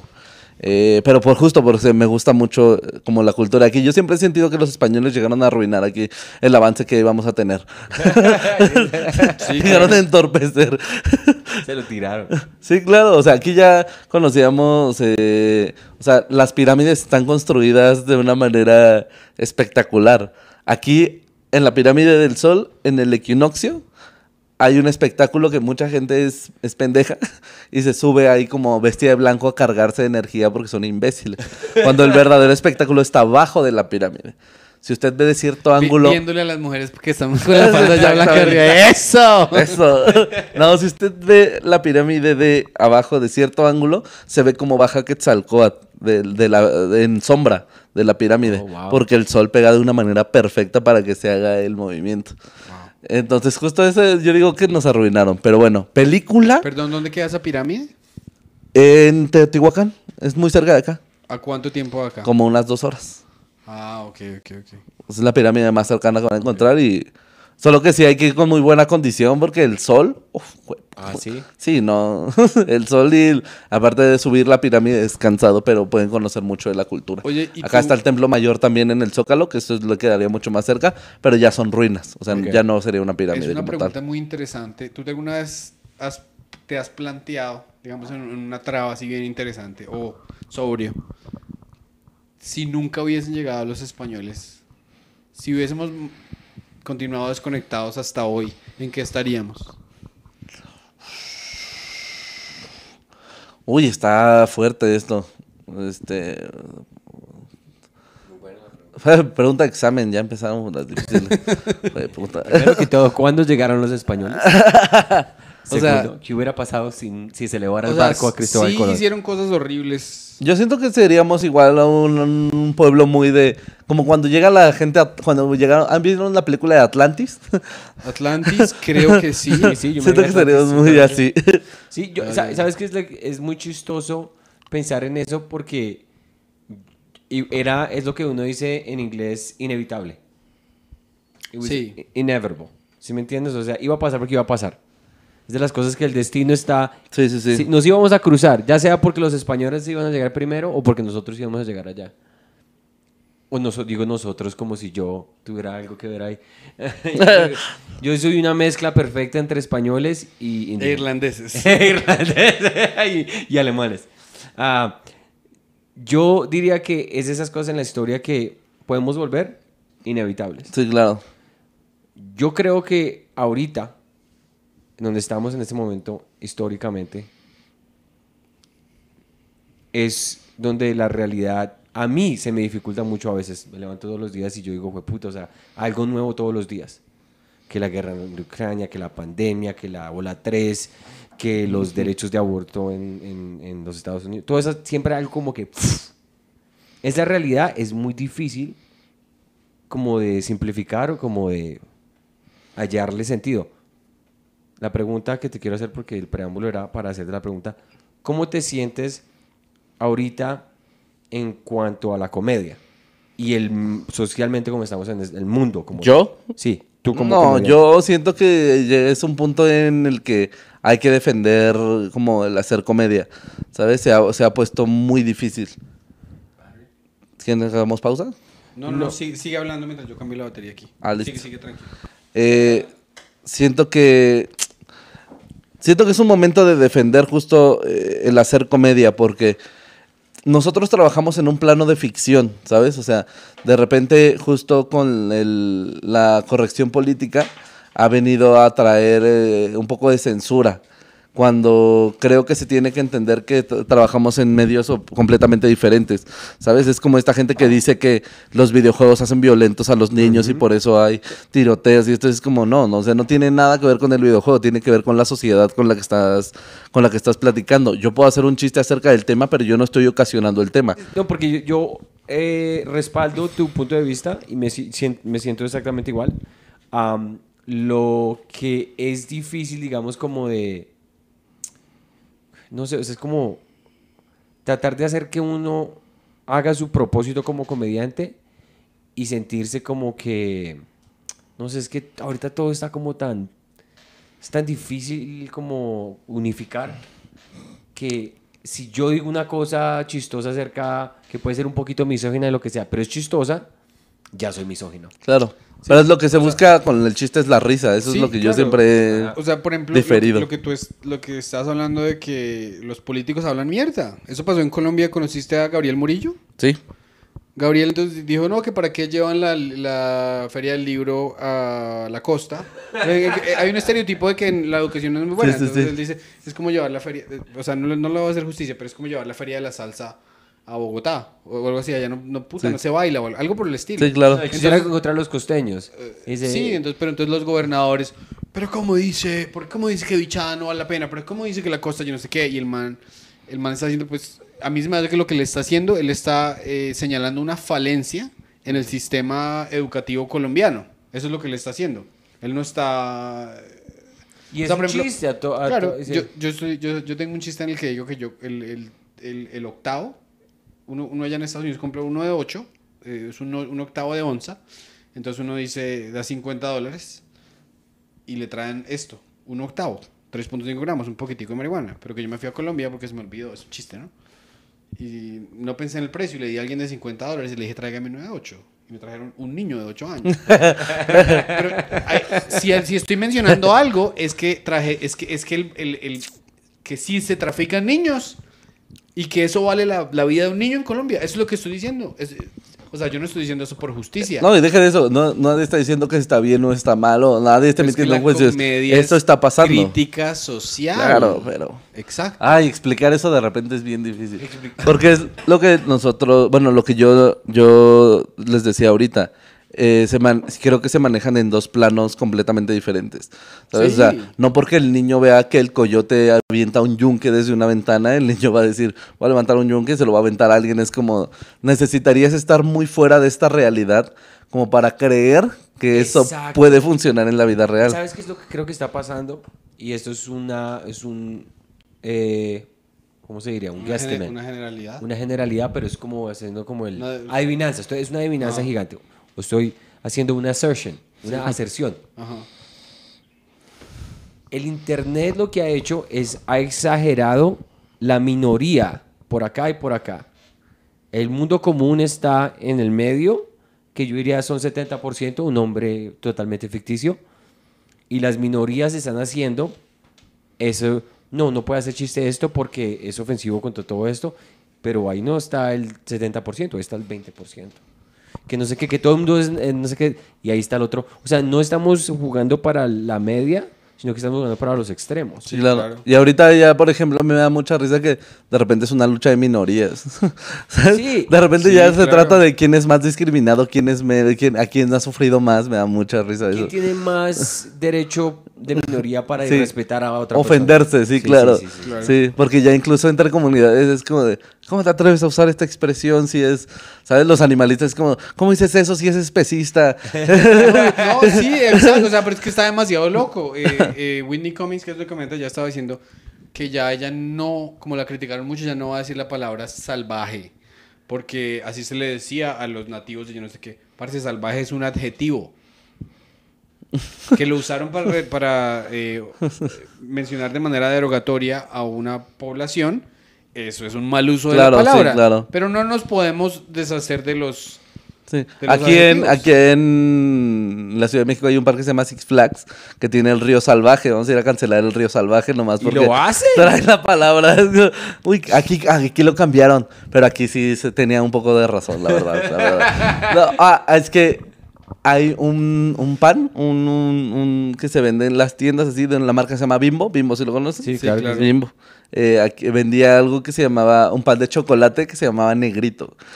Ah, no, claro. Y tenía la imagen de un niño y digo, hey, No, no, no, o sea, eh. es que, es que, mira, es que, el- o sea, eso, eso igual le dices, bueno, bueno, está bien. está- es Ahorita que- ya le pusieron Nito. Ya, ya, ya. Es que en nuestros países hay que corregir de para arriba, huevón. ¿Sí me entiendes? Porque si tú vas en Colombia, creo que todavía puedes comprar.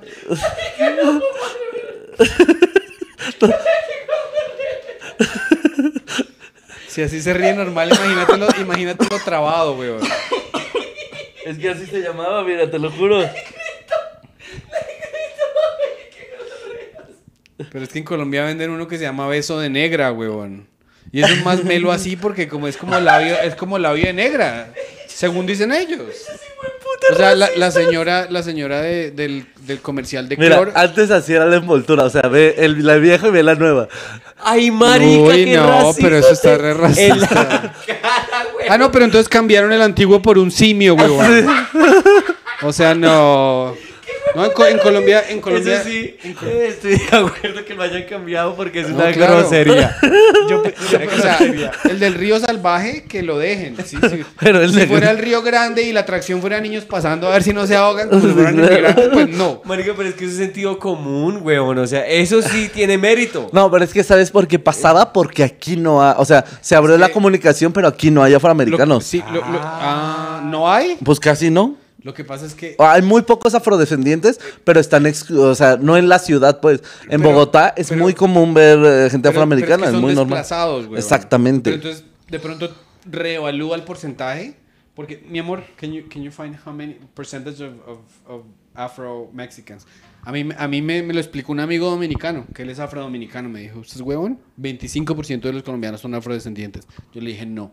Y lo buscamos. Bueno, si Wikipedia tiene la razón, somos más de los que pensamos, porque no los conocemos, porque no los vemos. Pero que ellos viven en el Chocó. Eh, sí, y en, y en- en muchas otras partes, pero es que no hay conciencia de racismo. Exactamente. Porque, por ejemplo, hace como cinco años nomás había una como que... Ah, no, aquí sí no hay.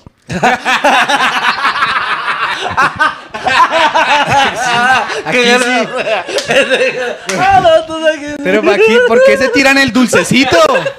Vamos a comprar unos negritos más bien. Y no, y esos sí son feos, que vamos a comprar unos negritos. Ah, aquí sí lo podía decir hace unos años. Sí, claro. Tráeme dos negritos. Ah, puta, me iba a comprar unos negritos y no. No me los quisieron vender. Pues que, lo que le digo, hay cosas extrañas aquí. Es que no, no me quisieron vender unos negritos, ahora me va a tocar, me va a tocar cocinar a mí mismo, weón. Pues que aquí con productos puede haber muchas confusiones. ¿A ustedes no les tocó la confusión del Squirt? No. Squirt aquí es un refresco. Ah. Un refresco de toronja. Entonces imagínense abrir una carta y leer Squirt 15 pesos. Sí, sí. Uy, Uy. Uy. Barato. Y, de- y deme dos. Pero, pero tráigame a la chef. Pero déjeme, Lo déjeme quiero, ver la chef. lo quiero la directo chef. de la llave. Claro. Déjeme examinar de dónde viene la mercancía. No, es que en Colombia hasta hace, digamos, 5, 6, 7 años en que hacían oh, revistas, ojo, yo no sé qué. Entonces salía diseño moderno de casa. Entonces salía una pareja así como todos rubios, con ojos azules y con un bebé. Y atrás dos señoras eh, afrocolombianas vestidas de blanco Con cosas, sí, sí, sí. sirviéndote en una foto. Eso, eso, eso parece racismo una foto estaba ahí, de 1930. obviamente. Y esas cosas tienen... Iba a ser un chiste horrible. güey. Iba a ser un No, chiste lo puedes horrible. votar que eso si, si se cae se Ah, edita bueno. y si no, pues si te cancelan, te cancelan Sí, a ti, weón. Y yo, uy, como los negros dentro de la casa, güey. ¡Qué puta! ¡Qué! Qué falta de respeto. güey. Aquí en México el racismo está palpable. Ah, no, sí, tienes toda la razón. Es que, y- pero digamos, a eso voy yo, que el mérito, weón. O sea, el, cambiarle el nombre a un río por ese tipo de cosas, uno dice como, bueno, va a ofender a... Es como, es, hay un tipo que tiene un chiste que es muy bueno, weón. Se llama Nathan McIntosh y tú ya dijiste eso en el podcast, pero lo hago para refrescar la memoria de la gente que no lo sabe.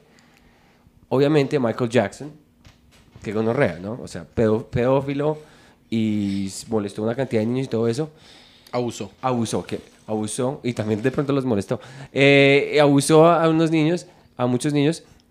Y el man dice, bueno, sí, si uno está escuchando, you know, Billie Jean a todo volumen y le está pasando rico, está bien. Si pasa a alguno de los niños que él molestó, pues le baja el volumen hasta que pase y lo vuelve a subir Claro. para no hacerlo sentir mal a ellos. ¿Sí me entiendes? Sí, es sí, que sí. es, es como es como estamos haciendo un- cosas tan drásticas, en cosas que a veces no las no tienen mérito, que uno dice como ¿para qué? ¿Sí me entiendes? Yo utilizaba mucho la palabra salvaje. No, Y- yo también nunca lo voy a dejar de usar, weón. Pero el- m- mi cuñado él es, recientemente tuvo el mismo argumento.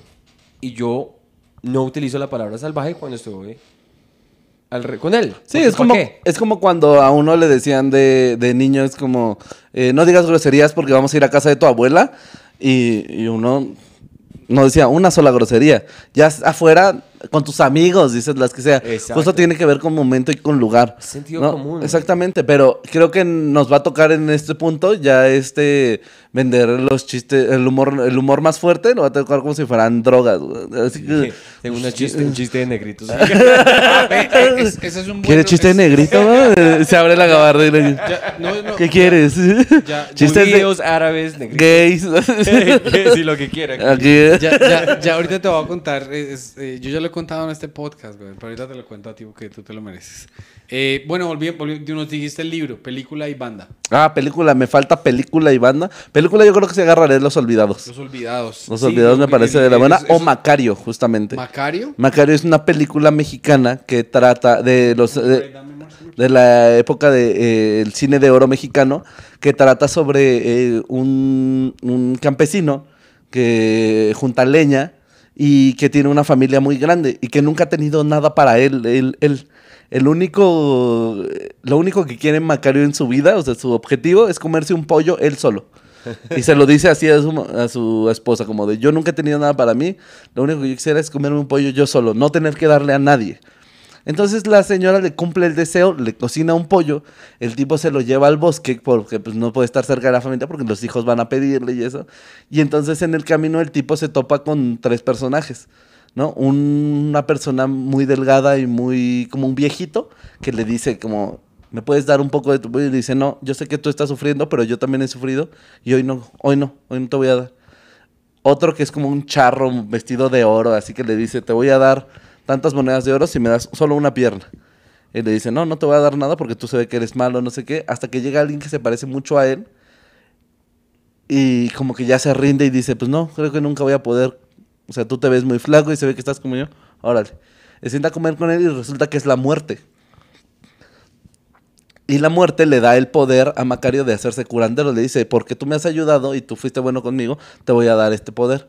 Tú vas a poder sanar a los enfermos, yo te voy a ayudar. ese es el final, ¿no? No, no, no. Yo te voy a ayudar. Cuando tú me veas... no les cuentes el final. No, no. Cuando tú me veas en, parado en la, en, en la cabecera vas a saber que esa persona va a vivir y les vas a poder decir que lo puedes sanar. Si está a los pies, esa persona va a morir y no puedes hacer nada. Oh, wow. Entonces, justo se trata de la historia de cómo Macario se empieza a volver más rico y más opulento, esto por la ayuda de la muerte, porque se vuelve un curandero maravilloso. ¿Y será de dominio público esa película? Sí, claro. Está en YouTube, justo Macario. Macario, época del cine de oro mexicano. No es que es parte gran de película. Es culturizarnos, ¿no? Porque claro, sí. debemos conocer más que. No, y hay unas escenas. Ya sé que el Chavo del 8 aquí no es bueno, Macario. No, no se ve hermosa, ya me la voy a ver fijo, fijo. Hay una escena Aquí hay unas grutas que son unas, bueno, las, unas cuevas en, Cacahuamilpa, se llama el lugar. Y eh, una de las escenas más icónicas del cine justo es de Macario corriendo a través de estas grutas y hay un montón de velas. Así, o sea, la escena es preciosa. Y de banda, banda mexicana que yo llevaría sería Los Tigres del Norte. ¿Tigres? ¿Te gustan los Tigres? Uy, un montón, amigo. Es que a no le gustan los Tigres. ¿Los has visto en vivo? Sí, claro. Esos, manes son maestros. Son Imagínate que en el New York Times recomendaron a una banda mexicana que hablaba de marihuana, de tráfico de marihuana. Puta, ¿cómo se llama esa canción? Yo la tengo en mi... Un arco corrido, pues. Sí, claro. en el New York Times. ¿Pero de los Tigres del Norte? No, de los Tigres del Norte. Ah, ok. No, hay muchas bandas que hablan aquí de, de la narcocultura, se hizo bastante fuerte aquí. O sea, se empezaron a justo hablar de, de, Pero, por ejemplo, los Tigres del Norte lo hacían como platicando la historia de lo que había sucedido y de unos años para acá se hizo como enalteciendo, como de... y, y fue, fue una cultura muy fea porque parte del, de la población empezó justo a aspirar a eso. Claro, porque te ponen como esta es la salida a la Exactamente. Pregunta no sé si ya estamos, vamos a finalizarlo. No, no, no. ¿Qué opinión popular tiene Vicente Fernández en México? Muy buena y después de lo de la chichi, no tan buena. Solamente en ciertos estratos. Ah, porque si tú le preguntas a mis tíos, les vale madre. agarra una chichi, sí, X, canta muy bien.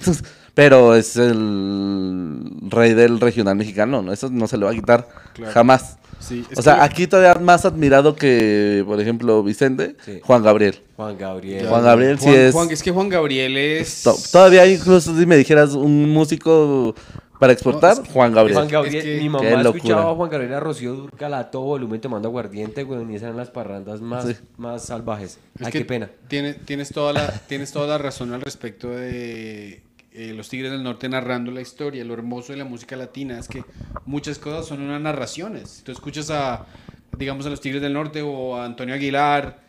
Es no, incluso en la salsa. El corrido de Lucio Vázquez. Sí, sí, sí. O sea, por ejemplo, eh, Joaquín Sabina, el español también 19 días y 500 noches, te está contando la historia de un amor, de un desamor, de volver cinco años, mm. ver que había un banco en vez de el, bar donde se tomaron las copas. En toda Latinoamérica ocurre eso, en los años 1600. Para, pa, pa, pa, pa. y va a ser muy interesante cuando eh, nosotros, pues, eh, la, meta de nosotros y la conexión que estamos haciendo y todos nosotros vamos a, eh, digamos, ya Carlos es bilingüe, Carlos Vallarta, ¿cierto? Carlos Vallarta va a ir para allá. Nosotros hacemos bastante en español, pero vamos a Colombia, aprendemos un poquito del sabor del estándar de Colombia, venimos aquí, entonces ya en, en, una década o algo así, cuando yo creo que los latinos vamos a hacer lo que vamos a mandar la parada en el, en el estándar, porque tenemos mucho sabor. Yo creo que la Colombia, la Colombia, la, la comedia que pena, bilingüe, para entregarte lo que iba a decir, es la que va a dominar.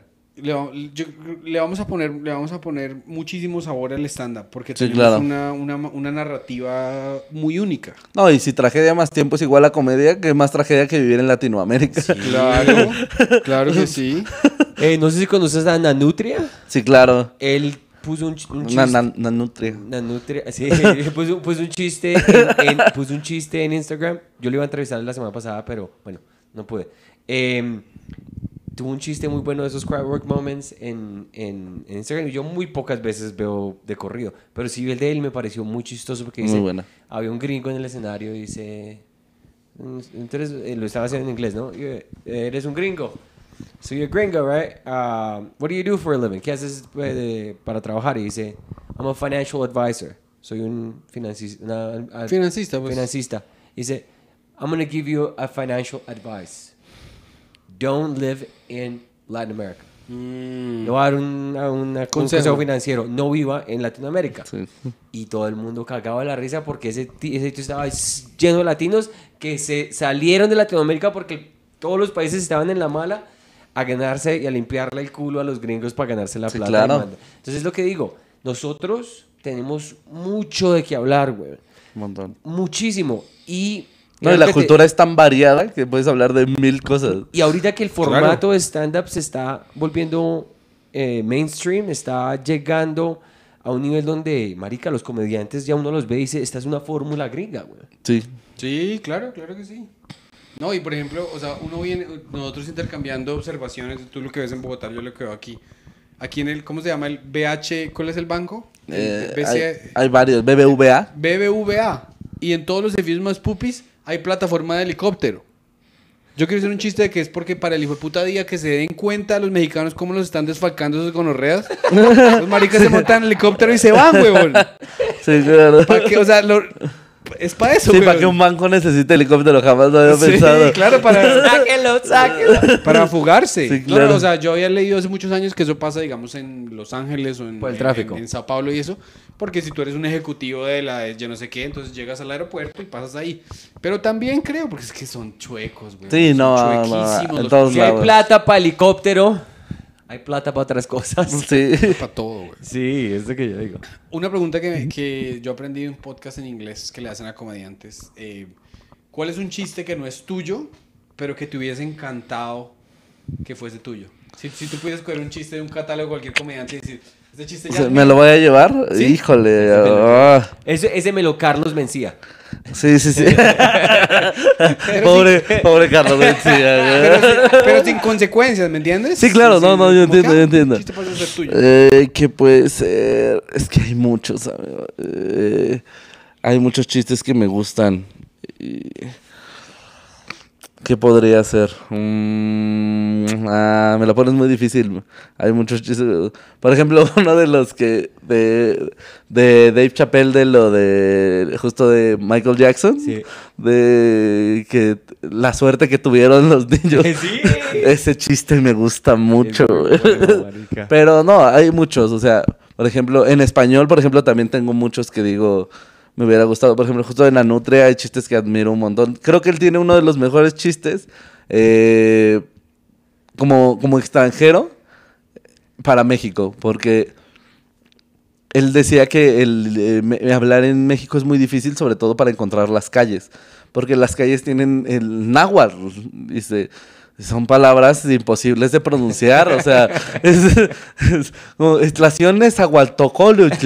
"Ma- ¿a qué calle va? Ay, no sé, léalo usted. O sea, está perdido y jodido encima, güey. Sí, y, y dice, eh, este esta parte la que me gusta mucho que dice, yo creo que ustedes como, como raza eh, la jodieron, no debieron irse a las armas contra los españoles.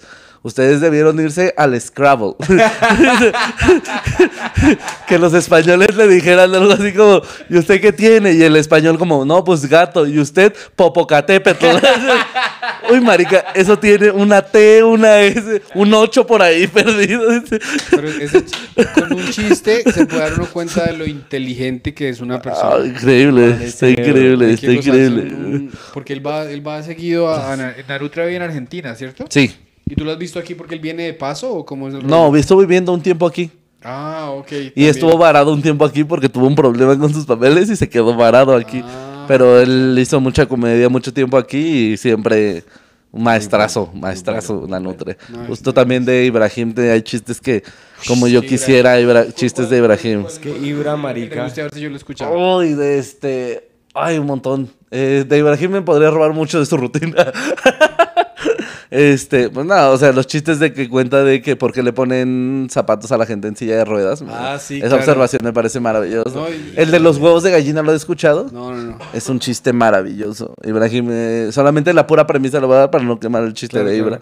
Este, dice, eh, me sacan mucho, mucho de onda los huevos de blancos de gallina. Dice, los blancos, porque ¿cómo puede salir algo tan blanco de un culo? y no, de ahí se suelta con No, y encima, o uno sea, de los además, mejores de, chistes además de tener unos chistes violentos, Ibra haciendo crowd work es Sí. increíble. Es como El ver absurdo. A, ¿Conoces a Dave Attell? Sí, Es como ver a Dave Attell. sí, no, el Pa, absurdo pa, es impresionante. Pa. Es, es, es un metralleta, güey. Sí, Es una no, belleza, Ibrahim, una máquina. Saludos a Ibrahim Salem. Oye, ¿y lo viste por allá en Colombia? Sí, ¿Sí? sí, me reencontré con Ibra después de que mucho tiempo de que él ya se había ido de aquí de México, fue, fue muy bonito, Y, la verdad. y tú te paraste, ¿cómo es que se llama tu cuate, el, el- tu partner? Pues, el Ah, Alex? Quiroz. Alex Quiroz. ¿Y ustedes giran juntos o qué? O... Sí, tenemos un podcast juntos y también giramos juntos de repente. Ah. Eh, aparte estamos como en varios, o sea, estamos en tres contenidos juntos y ha sido como por casualidad. Teníamos un podcast que se llama El Chile y después un amigo que se llama Iván Mendoza nos reclutó aparte para un podcast de terror que se llama Se me subió el muerto, que es una expresión que se usa aquí para la parálisis del sueño. Qué chévere. Cuando la parálisis del sueño se dice en México se me Parálisis subió el del muerto. sueño, insomnia. No, no, no. Una, una cosa que le da a la gente que se queda ahí. Ah, qué pena. Este, y después con Ricardo Pérez y Slobo de la Cotorriza armaron un proyecto que se llama ¿Qué prefieres? Que fue- salió por una vez que estábamos jugando en un hotel de una gira, eh, haciéndonos preguntas justo de ¿qué prefieres? Este, eh, que, te, que tener una boquita aquí o que tu brazo tenga pito. Sí, es O un sea, juego ahí. de secundaria. Es un buen juego. Ya, ya, Es ya. un gran juego, es un gran juego, es un juego. gran juego. Con unas cervecitas. Muy porque en inglés es Would You Rather. Sí. Oye, aquí los podcasts están explotados, ¿no? No, pero Hay, de una pero manera. Muchísimos, güey. Sí. Y, y eso es. eh, esa es la manera en que la gente se va de tour, ¿no? Sí, lo que pasa es que aquí con la pandemia los comediantes se hicieron famosos por los podcasts y los podcasts están haciendo famosos el stand-up, pero eh, de los stand-uperos famosos aquí eran pocos. Estaba Franco, eh, Sofía Niño de Rivera, eh, Carlos Vallarta, Ricardo Farril y eran como los cuatro top. Y ahora, sí, lo que pasa es que eh, eso es lo que yo le trato de explicar a muchos amigos de allá de los Estados Unidos, porque es que nosotros tenemos esa mentalidad. Somos caballitos. Hay 5000, ¿sí me entiendes? Entonces, oiga, pero ese caballo está entrenando afuera. Entonces, te entrenamos de lunes a domingo todos los días. Y al final de 10 años somos buenísimos. Y no nos conoce nadie. ¿Sí me entiendes? Entonces, el, el, eh, sí, el stand-up tuyo es muy chévere y, y- y- y- está ahí el set, pero hay 70 mil sets. Y la gente no va a ver un video cada dos años que le da Comedy Central por contratarte y se van a enamorar de ti. Se van a volver tus fans Claro. a muerte cuando te ven cada semana hablando mierda con tus parceros en, en los- Exactamente. en- en los podcasts. Esa es la vuelta. Entonces, eh, Sí, los podcasts se han vuelto la manera de crear una, una fanaticada. Sí, pues lo que te digo, y en pandemia de repente justo si te acababan los programas, estabas trabajando eso y tenías algo de fondo. No ponías algo que te distrajera, ponías algo que pudieras escuchar y Claro. la risa siempre fue, pues siempre, esa- siempre ayuda. O sea, en momentos tan difíciles como lo fue la pandemia, el que alguien pudiera hacerte reír, a nosotros, eh, y se los agradecemos un montón, no saben cuánta gente nos ha llegado a decir como de, nos salvaste, o sea, Wow. yo estaba súper triste, eh, murieron mis familiares, me quedé sin trabajo y justo en esos momentos yo los escuchaba. Apenas que fuimos a, a Medellín, justo un, un chico que emigró de Venezuela y que nos dice como yo los escuchaba, o sea, empecé escuchando La Cotorriza, después los conocí a ustedes y ahora me hice más fan de ustedes que de ellos y, y fue como raro verlo porque dice, ah, nos platicaba toda su tragedia, es como me dejó mi novia, se murió mi gato, mis papás no los he visto en tanto Oye, tiempo. Sabes que a la gente les encanta decir eso, ¿no? O sea, porque, porque es que se sientan, o sea, ellos creen que son. Eso me lo dijo un chico que hace en, en Queens. Él dijo, es que Una yo siento que. belleza, una es que yo siento que soy el amigo de ustedes. Porque te, se saben todo de tu vida. Sí. De aquí nomás, si alguien escuchara esto, sabe de tu infancia, de tus libros favoritos, de todas las cosas. Entonces, cuando te conocen, te quieren hacer como una especie de vómito emocional. Sí, claro. Pero nada se siente más Y lindo. uno no se da cuenta, o sea, los podcasts que llegan a tener como el arranque y, y, y se agarran de una audiencia muy rico porque le dan a uno esa veracidad y ese tipo de, de impacto. Porque en inglés el problema es como está tan saturado, tú botas contenido como podcast y todo eso, 50 views, 75, porque, porque voy a preferir ver a, a Santi Espinosa cuando tengo a Mark Norman, cuando tengo a Joe Rogan. Sí, claro. En español ha sido como, estaba creciendo, ¿sí me entiendes? Entonces yo no estaba acostumbrado a eso y entonces el podcast de nosotros que está empezando a coger, eh, o sea, como dirían en inglés... A coger fans a después coger, del podcast. a Fuerza, coger- sí. a coger fuerza. a coger fans. a- No, mentiras. No, no sé coger.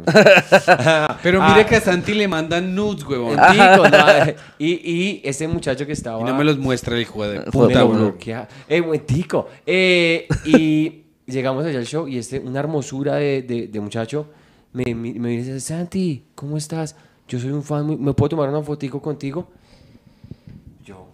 Claro, marica, yo me sorprendí porque es la primera vez que alguien como, como que tan inocentemente Sí, claro. inmediatamente pide una foto. Y yo me quedé asustado. Yo, uy, ¿o qué?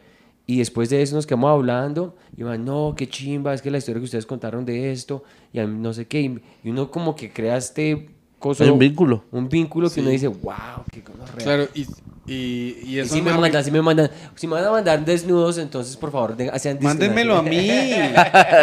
Can I, can I get the nudes, mi amor? I'm not going to do anything. No, no, Esa cara. Apenas, Esa cara de apenas subió las cejas. Uy, no. Mierda, me mandaron, me mandaron, sí, me han mandado dos veces nomás. Y- A mí, a mí fue, me, mandaron, me han mandado, pero no, no, no es- fue agradable. No, estaban horribles. Tanque ahí. No, lo que pasa es que en un programa que justo tiene Alex Quiroz, amigo mío, que es muy popular acá, que se llama Verdad o Shot, que justo lo que hace es entrevistarte mientras vas tomando shots de mezcal. O sea, lo que no quieras contestar, puedes tomar un shot de mezcal. Pero un shot de mezcal es, es Sí, fuerte. sí, sí, es- la, la verdad o se bebe. Sí, exactamente. Oye, ahí está. La verdad, o sea, Inventamos uno. Ah, y justo en una entrevista yo le, me decía como, yo en todos los podcasts siempre soy muy sexual porque yo siempre hablo como de, a mí me gusta esto y esto y las ¿Tú? relaciones abiertas, sí, ¿Tú? yo soy muy de eso. Eres un culión. Sí, Juliador. eso. Y, y me decía como de algún fetiche que no hayas platicado. Y ya en el las tragos le dije como, uy, las medias de red, no sabes. Medias de red, por lo que sea con medias de red. Un jamón serrano con medias de red. Pero yo lo hacía por el chiste. Te mandaron una jamón Sí, serrano no, no, no, me mandaron. Me encantaría decir mujeres, Le mandaron. pero vamos a decir personas en medias de red. Oh, ah, ya, ya, ya. Sí, sí, sí. Muchas, A las como. personas que les encanta. Sí, sí, sí. O sea, como que dijeron, ah, ¿te gustan las medias de red? Ah, Listo. ah, Hacen, ha- hacen lo que hacía yo cuando era, que tenía 15 años, que mis amigos estábamos borrachos y me aburría y yo me metía a la escena. ¿Quién quiere ver la cuca? Ay, madre. Parece que vergüenza. No, pero no se escondieron nada. Tuvieron la modelo. Sí. No, pero O sea, ah, no, al, menos si hubiesen tenido la modestia de esconderse algo. No, no, no, pero fueron, fueron fotos muy sensuales, Wow, pero bueno, es fanaticada por todos los lados. Sí, fue pero Aparte, a mí la que más me dio risa de esa experiencia fue una señora que una señora, pero que podría ser mi tía, o sea, o sea que yo la veía y decía, esa señora se ve como mi tía. Y no le contesté, solo dejé ahí el esto. Y muy molesta me escribe como, o sea, Acabo de mandar sí, esto. sí, y usted no me contesta nada. Y yo, Es que la vida. Fui al Walmart. Me Mejor- un día afeitándome las pinches piernas. para que, ni un gracias, hijo, ni un qué asco, aunque sea. Maldito. Bueno, hay que aprender la lección, ¿no? Diga gracias. Sí, de las Todo el gracias. tiempo de decir gracias. Eh, Pero gracias. Yo, yo, imagínate que yo hacía la cuca cuando tenía 15 años, pero por- de borracho y de aburrido. la cuca, qué Entonces me voy de Colombia y vuelvo como a los 15 años y empiezo a conocer las esposas de mis amigos. Ah, este es Peter, el de la cuca. Yo, Ese es el que hacía la cuca. Con la reputación. Sí, claro. No, pero sí, no- nos, han- nos ha encantado muchísimo. Y ya pues para cerrar, eh, te agradecemos muchísimo que hayas visto. No, Esperamos gustazo, amigos, de verdad. vivo. ¿Vas a estar- eh, ¿Este fin de semana te paras o...? Eh, no, este fin de semana voy a estar en Guadalajara. Ok. Guadalajara, ¿Qué vas a hacer Guadalajara. por allá? Eh, show, justo tengo Ah, show de stand-up. Es que, es que, es que eh, tú lo dijiste en el, con- el, el podcast que hiciste con los costarricenses, pararse creo que es algo muy colombiano. No, Sí. aquí también. No, o sea, yo lo entiendo, pero Tú sí es le muy colombiano. Ok, oh, pero es colombiano. Sí, Ah, pararse. ¿cómo? ¿Así como dicen? Voy a ¿Vas tener show. Vas a tener show. Sí, sí, te- Voy a dar show, voy Sí, a... voy a dar show. Porque los de Costa Rica pensaron que él estaba hablando de otra cosa. Cuando dijo, "Te vas a parar", nos De un paramos pito. juntos. Sí. Y dijo, Bueno. Pero es que esto es un... A ver, ¿quién eso- se le para más? eso es- exacto, se le para. Es un órgano distinto y el órgano se para el mismo, ¿sí, me entiendes? Sí, sí, sí. Eh, oye, y aquí, o sea, por ejemplo, en Colombia eh, hacen Bogotá, Bucaramanga, Cali, Medellín, más o menos. Aquí donde hacen stand-up. El, o, o sea, yo, que, o en general, donde hay buenos sí, escenarios. por ejemplo, no, no, además de. ¿Cuáles son las escenas fuertes aquí? Sí. Ciudad de México, eh, Monterrey, eh, Querétaro está agarrando mucha fuerza, Guadalajara, este, y últimamente Tijuana también ya agarró, o sea, la parte norte entre Ciudad. Juárez y Tijuana. O sea que si yo quiero ir a, a presentarme en Guadalajara, porque yo tengo un muy buen amigo que vive en Guadalajara, les Ujú. pregunto a ustedes, ustedes me conectan por sí, ahí. claro. Sí, sí, sí. Y allá hay, hay un lugar que se llama Casa Inclán, Casa Inclán. que es el lugar donde se hace stand-up y lo lleva. Bueno, hay una escena local y casi siempre intentamos conectarlos con una escena local que les puedan dar un- una visita, que, o sea, que eh, les digan cómo está la, la situación ahí. Si ustedes no tienen muchos fans, justo también como decir qué estrategia podemos meter para que Claro. se llene. Porque ellos, No, no estemos tan grandes como para vender en Guadalajara. ellos son, ellos, no, nos pasa lo mismo. O sea, por ejemplo, yo, yo te diré, yo aquí en México estoy, no, soy de los conocidos, pero no soy de los más taquilleros. Claro. O sea, yo lo tengo muy presente. Por ejemplo, justo mis compañeros más cercanos en este sentido son Iván Mendoza y Alex Giros. Alex eh, va a grabar su especial. Acaba de vender un teatro de 500 personas. Ok. Y eh, yo le digo como, nada, yo siento que con 200 ya es como mi tope. Lo podría hacer bien. Claro. Y, y en- entonces justo nosotros conocemos mañas. Obvio. Sí, y por ejemplo en Colombia ustedes se pararon en los espacios de Kike. Exactamente. Entonces el público ya estaba ahí Eso. listo. Lo que, lo Sí, que hay que verdad. venir es a, a- a dar el show. Ah, Exactamente. sí, sí, A pararse. A pararse. a pararse. No, pero cuando necesiten igual espacio en Boom, eh, en Boom Stand Up Bar, eh, miércoles, jueves. eh, Creo que nos vamos a parar en, sí, nos vamos a parar en Bu- este sábado. ¿Este a sábado? las 7, creo. ¿Ay? Sí, pero no sé en cuál Boom. El de acá. Pero eso, en el de Insurgentes. Voy a preguntarle a Franco. ¿A Franco Bonilla? Él fue el que nos... nos, Pues nos- Quique, Quique cuadró la vuelta. Yo, ayer A ver. no Porque sé. yo llevo la agenda de eso. ¿Ah, sí? sí. Ah. Entonces, que me digan ahorita yo tengo. Ah, sí. Ah, Eh, digo, digo, déjenme los mensajes. Aquí le hacemos quedar mal a- Bueno, a- no, ahí, sí, ahí no hay ningún problema. Pero entonces ya, ahorita hablamos de eso desde fuera de cámara. Fuera de cámara, Entonces, eh, parce, es un honor. No- Ojalá que nos podamos presentar en vivo Claro. juntos pronto. poder- ¿Ustedes poder tienen show en hoy? vivo. Sí. Sí. tenemos show hoy. ¿En dónde? Eh, en el, en el con Vallarta. Con Vallarta, cien- pero- 139. Ah, en 139, qué chido. 139. Y el sábado, supuestamente, siete machos o algo así. Ah, siete machos, siete michis ahorita se llama. Sí, porque ya michis. están deconstruidos. Ah. Aquí porque todo el mundo dice gracias con la X y eso. Ah, porque es muy de inclusión ahorita con la comunidad Ah, LGBT, gracias, amigues. TTQIR, Amigues, ok, amigues. está bien. Sí. Eh, Parce, muchas gracias. No, de verdad, placer. Y un gustazo. Dile a nuestro público dónde te pueden encontrar en, en, en En Insta. todas las redes sociales como arroba Solín Stand Up, Solín Stand Up, este, Facebook, Twitter, Instagram, Tinder, este, Le- lo que gusten. ¿Le, al, ¿Le jalas al TikTok o no? TikTok también, ahí andamos, sí. ¿Qué claro. subes podcast o Entre podcast y huevadas y lo que se vaya dando. Ah, bueno, y entonces que y en YouTube que la gente se se- En YouTube también, Solín Stand Up. eh, me pueden encontrar en programas eh, eh, Al Chile con Alex Quiroz en un canal que se llama La H Plataforma. Eh, se me subió el muerto en el canal de Iván Mendoza, en YouTube igual. Y el que prefieres en el canal de La Corporrisa. eh, igual en YouTube, todos. Vale. Todos los programas. Muchas gracias. Gracias. No, muchísimas gracias a Un ustedes, amigos. placer total. Un abrazo. Uh.